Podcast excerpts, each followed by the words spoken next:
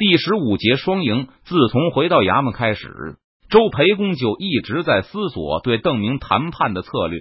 由于之前完全没有考虑过妥协，周培公的心情非常紧张。期间一次次涌起的怀疑情绪，更屡次打断了周知府的思路。之前与邓明的几次谈判交锋，周培公无一例外的遭到惨败。虽然他可以自我安慰，并没有被对方占走太大的便宜，但周培公心里也很清楚，那完全是邓明手下留情，出于一些他还不清楚的理由，故意留一些好处给自己。经过一下午的紧张思考，周培公发现这次谈判自己的形势空前不利。汉阳已经近乎不设防，明军表现出空前强大的攻城能力。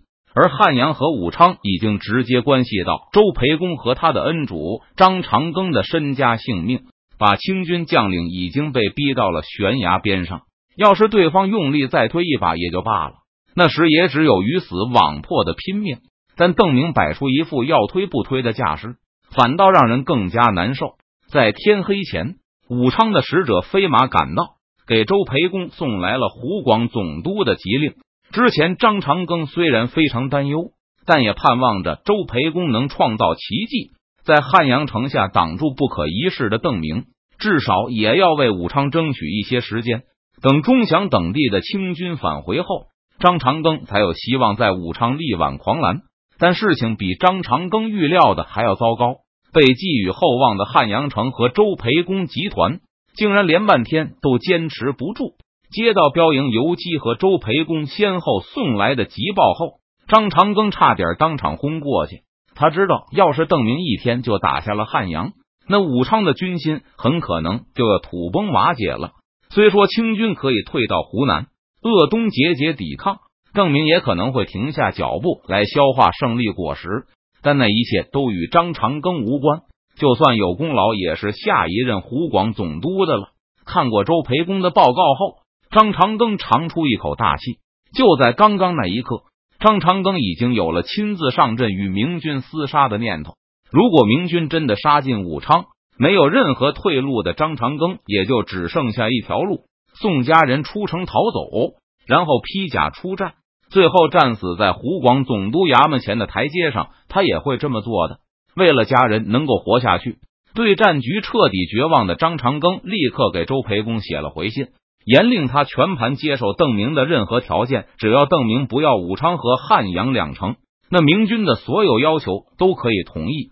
当然，张长庚只是周培公要先虚张声势一番，尽可能的遏制邓明的野心。但清军的底线就是武昌、汉阳两城。为了保证鹰派周培公不至于坏了大事，张长庚还派了两个家人来做副使。这两个人都是上次陪同周培公出使过邓明大营的。张长庚觉得他们也有不错的谈判技巧，此时不用更待何时？如果不是担心周培公搅局，张长庚一瞬间甚至动过调回这个鹰派旗帜令派谈判密使的念头。思来想去，张长庚还是没有在这个关键时刻过于刺激周培公。湖广总督的两个家人来到汉阳后。还给周培公送上张总督刚烘好的大饼。总督大人说了，若是这次能够迫使邓明退兵，那将来奏章上就写奎东贼已经杀进了城。多亏知府大人身先士卒，才挡住了奎东贼。军民就在仗剑应战的知府大人身后，把城墙豁口又砌了起来。有了这番功绩，知府大人荣升湖北布政使也就差不多了，离湖北巡抚也不远了。现在这俩位置可都空着呢。不到三十的湖北巡抚周培公闻言不置可否的笑了一笑，心里很清楚，这是张长庚用来安抚自己的说辞。周培公知道年纪太轻并不是最关键的问题，致命的问题是根基太浅。仅靠张长庚宠信一个武昌知府就到头了。若是周培公想成为一省布政使甚至巡抚这样的高官，他需要有大批的盟友。不仅仅是官场上，地方近身的支持也必不可少。而作为一个二十多岁的举子，周培公显然不可能有这么多有力的同盟。张长庚也不会硬把他抬到他根本无法胜任的地位上去。总督大人，这是怕我捣乱啊？这倒是总督大人过虑了。就算邓明不归还我家产，单单总督大人的知遇之恩，我拼命也不会连累了他。眼看出发时间将至，周培公简要向两个助手介绍了一下他的谈判思路。邓明已经打破汉阳城墙，再谈任何军事上的问题，都会让我们更被动，所以一个字也不要提，更不要说什么武昌几万将士枕戈待旦。这没有底气的吹牛，不会给我们谈判带来任何好处。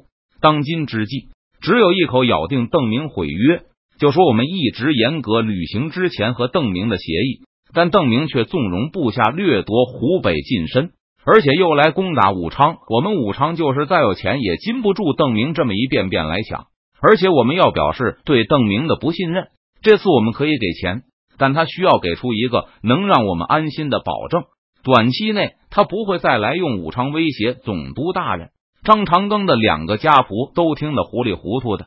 他们路上本来就是想咋呼一番，告诉邓明武昌还有不可轻辱的大军，而且更有十万大军正在赶来。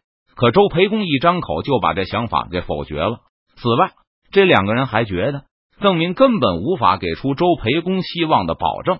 眼下火烧眉毛了，不得不答应明军的一切要求。只要过了眼下这关，张长庚就打算把钟祥一带的清军都调回来死守大武昌。首先，邓明根本不会信武昌还有数万可战之兵。若是你们不来，或许我还能说两句。但你们都来了，要是武昌还有一战之力，总督大人又怎么会派你们来？周培公微微摇头，在与邓明谈判时，张长庚和周培公虽然分歧不大。但这一点分歧却总是会让清军这边处于更不利的地位。至于这种保证，本官也知道邓明给不了。但本官的意图是利用这点讨价还价，让邓明少放我们点血。计议已定，周培公就带着两个张长庚的家人，还有标营游击的几个心腹卫士乔装出城，很快就来到了明军大营前。守卫营门的士兵一边让人进去通报，一边就请周培公进营。这个军官客气的说道：“提督早就有了交代，只要周知府一到，就立刻带进营，不要让周知府酒后。”身后的两个张家的人点头哈腰的道谢，周培公却沉着脸昂首而入，脸上还有一丝含而不露的怒色。这当然都是做给明君看的。现在周培公最恨的却是跟在他身后的那两个副使。此时，他满脑子想的都是邓明曾经对自己说过的那句关于队友的话。事先，邓明已经准备好谈判用的营帐。周培公被引进帐篷后，他看到帐中有一张细长的桌子，其长宽比例之大，远超周培公之前所见。在这张长桌的两侧摆着两列椅子，老对手邓明就坐在左侧那列正中的椅子上，身边还坐着几个明军军官。其中一个周培公也见过，是个浙江秀才。周培公还和他攀过交情。周知府，请坐。邓明和他的部下们一起站起身来欢迎。周培公走到邓明对面的那把椅子上，拉开椅子就堂堂正正的坐下。跟他同来的两个张家家仆在经过搜身后，也被放进了这张谈判用帐篷。他们两个人战战兢兢的站在周培公身后两侧。这是本官的两位副使，周培公大声说道：“知道，我和这两位先生有过一面之缘。”邓明显然没有忘记周培公的这两个队友，他微笑着说道：“两位副使，请坐。提督让你们坐，你们就坐。”周培公听身后两人还在谦虚，不耐烦的叫起来。等两个副使小心翼翼的坐下后，周培公先发制人，开口责备道：“李虎帅。”刘万帅超略江陵近身，这也就罢了。江汉的好，贺二人更是强抢民田，如此行径与土匪何异。胡广有时知事闻之，无不切齿痛恨，捐资助饷，请总督大人即刻发兵，擒拿好贺二贼。提督岂不闻得道多助，失道寡助？虽然下官与提督是敌非友，但提督如此纵容手下。也知道提督离败亡不远了。周知府说的对，周培公本以为邓明会辩解几句，至少拿出国难当头当借口，却没想到邓明满口赞同，收税尚可在意，但好贺两位将军做的确实太过分了。周培公冷笑一声：“提督这真是欺人之谈。天下谁人不知他们都是提督座下大将？提督轻飘飘一句话，就想把关系撇得干干净净吗？关闭有那么一瞬间，周培公感觉谈判又开始进入了他预定节奏。邓明作为诸路明军的领袖，手下的错误就是他的错误。周培公没有想到邓明这么容易就承认己方有错，这对周培公下一步谈判很有利，可以抓住邓明这个理亏做些文章。无论是要补偿还是减少赎成费用，都会有益，可谓公司两不误。他们哪里是我坐下大将？在下一个瞬间，邓明摇头道：“他们和我根本没有同属关系，他们叫我一声提督是给我面子罢了，我根本无法下命令给他们。他们决定任何政策，更不需要得到我的事先许可。”周知府这真是太高抬我了。邓明的这番话让周培公失神了半天。虽然对方的话乍一听好像有那么点道理，但本质上是绝对说不通的。因为李来亨、刘体纯、郝瑶琪他们打着明廷的旗号，所以永历就是君父，他们就是臣子，这就是君臣大义。文安之是永历派来的监军大臣，邓明又是宗室，又是文安之任命的川鄂统帅。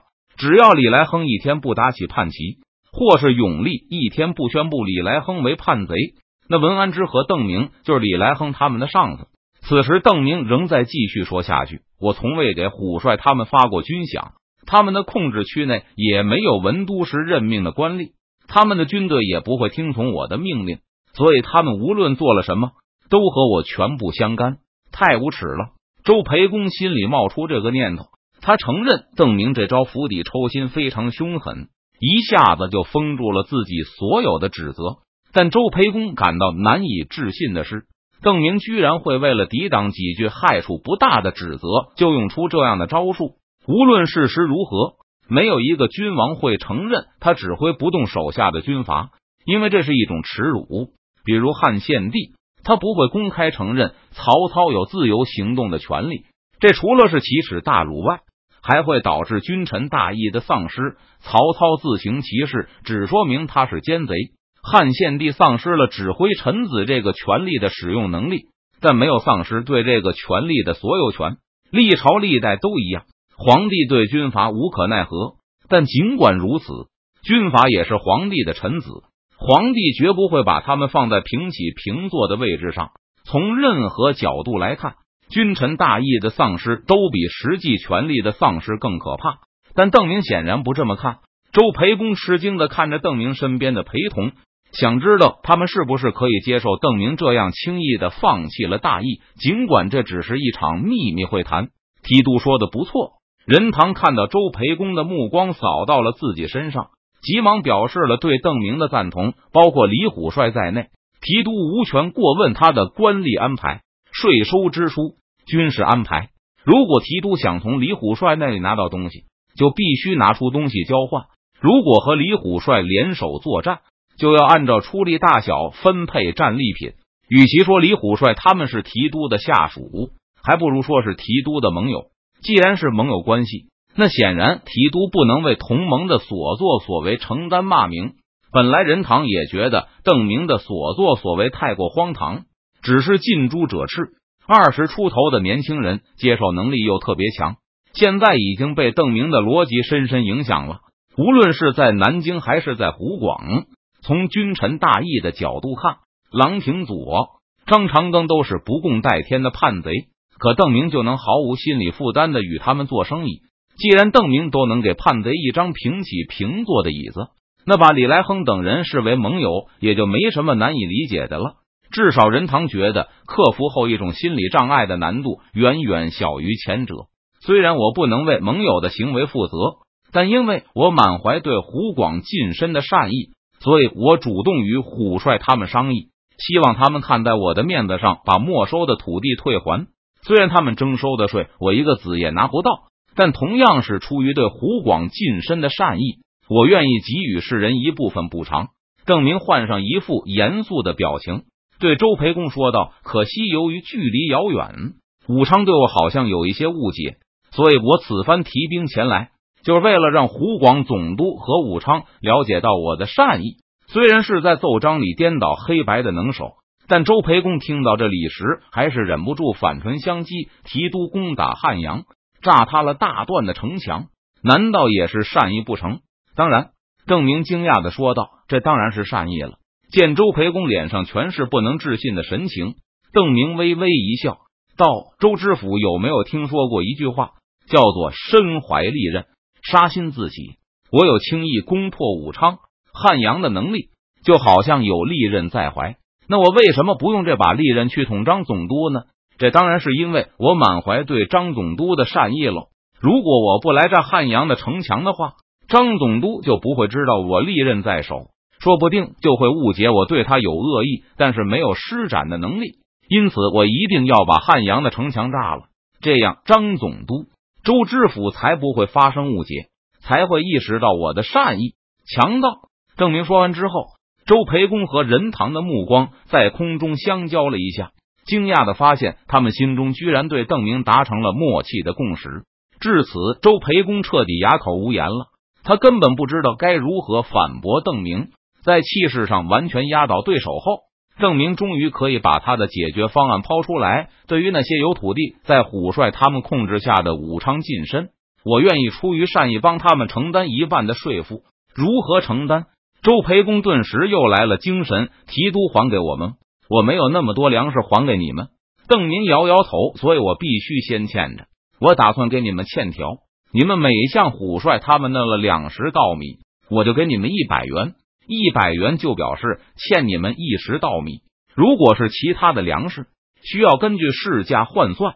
在解释了欠条和粮食的换算后。邓明又告诉周培公，除了我暂时没有这么多粮食还给你们外，运输粮食耗损极大，十分沉重，要占用大量船只，所以我打算用盐赎回这些欠条。盐。周培公闻言眼睛一亮，他沉思片刻，想起明朝曾经施行过的一种政策，那就是用盐引鼓励商人给边军运输粮食，以此来解决边军的军粮问题。现在周培公看来。邓明似乎也是想用这种办法解决湖广明军的军粮问题。这种欠条就相当于盐引吗？不是，直接用欠条交换盐，不需要另外付金银。邓明摇头道：“大部分拥有土地的近身还在故乡，逃到武昌的毕竟还是少数人。那些仍留在家乡的近身，邓明是不会给予任何补偿的，和以往一样。”他就算有不同意见，也不会直接插手盟友的内政。邓明已经仔细计算过，需要付给近身的欠条数量有限，远远不足以消化川盐。这只是一个引子，用来打开湖广的贸易壁垒，并改善明军在湖广近身中的形象。我会建立一个盐库，确保所有的欠条都能兑现成川盐。若是欠条都兑现完毕，而言还有剩余的话。我也会允许你们用金银兑换剩下的盐，算是我对你们纳税的额外补偿。那提督打算以什么价格兑换盐呢？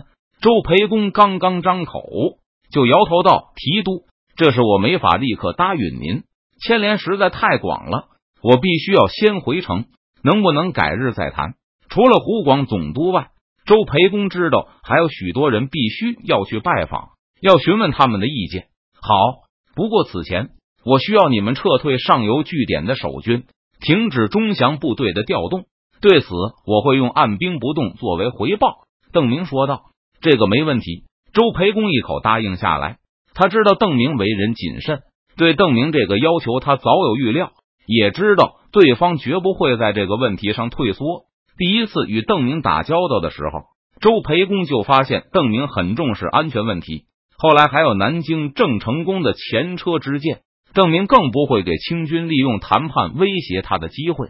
现在汉阳朝不保夕，邓明要求清军从上游据点撤退，对周培公其实没有一点害处。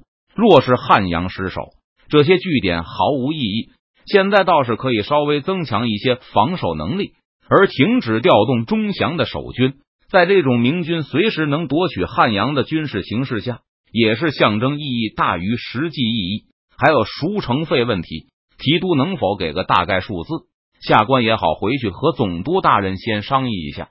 周培公正打算告辞，却想起另外一件重要的事——赎城费。郑明哈哈大笑起来，摆了摆手，周知府误会了。正如我刚才所说的，我满怀对湖广总督和近身的善意，这次纯属是为了补偿你们而来，根本没有赎城费一说。又惊又喜的周培公在离去前，忍不住又问了一声：“提督此次兴师动众而来，真的没有其他要求了吗？”周培公扪心自问：若是他与邓明异地而处，肯定会狮子大开口，狠狠的敲一通竹杠。上次邓明给张长庚的使者优惠条件，或许还可以用离间周培公与张长庚来解释。那这次邓明如此克制，又是为了哪般呢？我的理念和常人不同，我一向认为一个人好不算好，大家都好才是真好。邓明双手握拳，说话的同时挥舞着双拳，以加强语气。我更反对赢家通吃、输家损失的模式，双赢。我相信双赢才是人心所向，是未来一千年的合作模式。